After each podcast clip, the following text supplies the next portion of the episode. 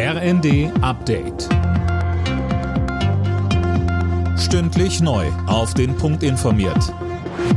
Ich bin Dennis Braun. Guten Abend. Kanzler Scholz hat bei einem Treffen zu den explodierenden Preisen nochmal betont, dass niemand in der Krise alleine gelassen wird.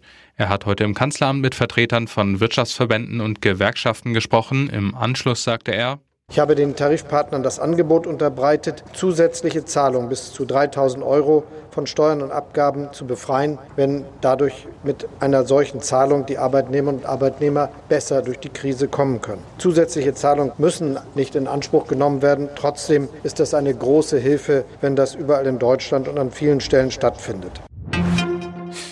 Die Ukraine bekommt von Deutschland weitere Waffen. Verteidigungsministerin Lambrecht teilte mit, dass zwei Mehrfachraketenwerfer samt Munition und 50 gepanzerte Fahrzeuge geliefert werden. Mehr von Tom Husse. Lambrecht sagte, es macht Mut zu sehen, welche Erfolge die Ukraine gerade in den letzten Tagen auch mit Hilfe deutscher Waffen erzielen konnte. Von Kampfpanzern war nicht die Rede. Da verwies die Ministerin auf den geplanten Ringtausch mit Griechenland. Kiew fordert bereits seit längerem, dass die Bundesregierung auch Panzer liefert.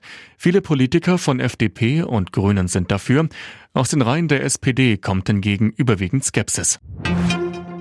Die G7-Staaten wollen verhindern, dass die russische Wirtschaft weiter vom Krieg in der Ukraine profitiert. Das muss gemeinsam unterbunden werden, sagte Wirtschaftsminister Habeck nach einem Treffen der G7-Handelsminister. Außerdem kündigte Habeck ein robusteres Auftreten gegenüber China an.